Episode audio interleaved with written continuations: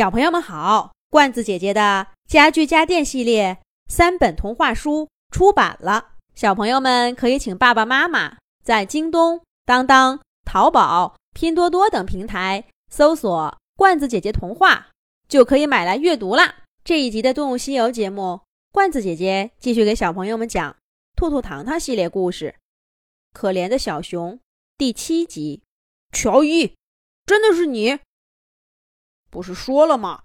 一直往南走，这也能走错方向？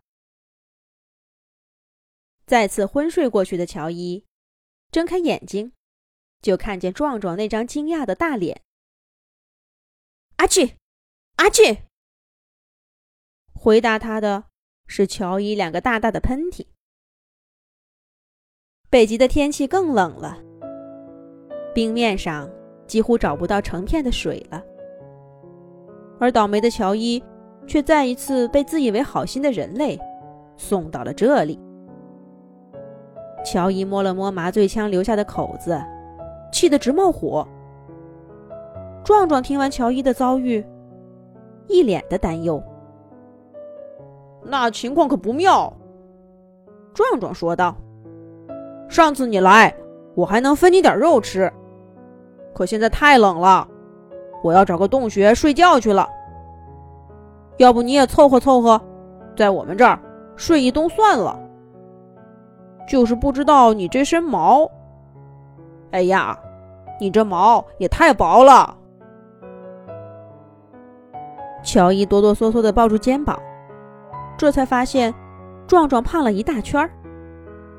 看来自己离开的这段日子，他没少吃东西。想想这个。乔伊就很生气。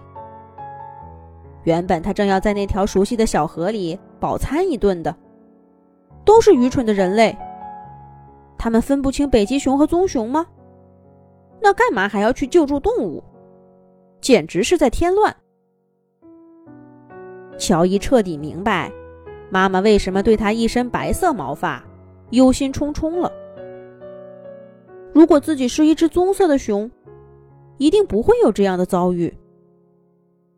可是，可是乔伊就是不甘心。我要回家，反正已经走过一趟了，也不在乎再走上一趟。愤怒让乔伊充满力量，他从地上跳起来，气哼哼的说道：“也顾不得冷了。你疯了吗？现在天寒地冻的。”你怎么走？你不怕被冻僵在半路上？喂，乔伊，你别走！乔伊，我看你找兔兔糖糖算了。我有联系方式，我小的时候他们帮过我。喂，乔伊，拿着这个。不管壮壮怎么说，乔伊还是头也不回的踏上南下回家的路。可是这一次。他被严寒的天气给斗败了。他先是在台原摔了个大跟头，好不容易挨到松树林，早就饿得前胸贴后背。还好在松树林里找到一块冻肉，但吃完冻肉，他又在北极越来越昏暗的阳光下迷路了。当他费尽千辛万苦穿过松树林，却崩溃的发现，自己又回到了台原。而这时候的乔伊，却再也没有力气重走一遍刚刚的路了。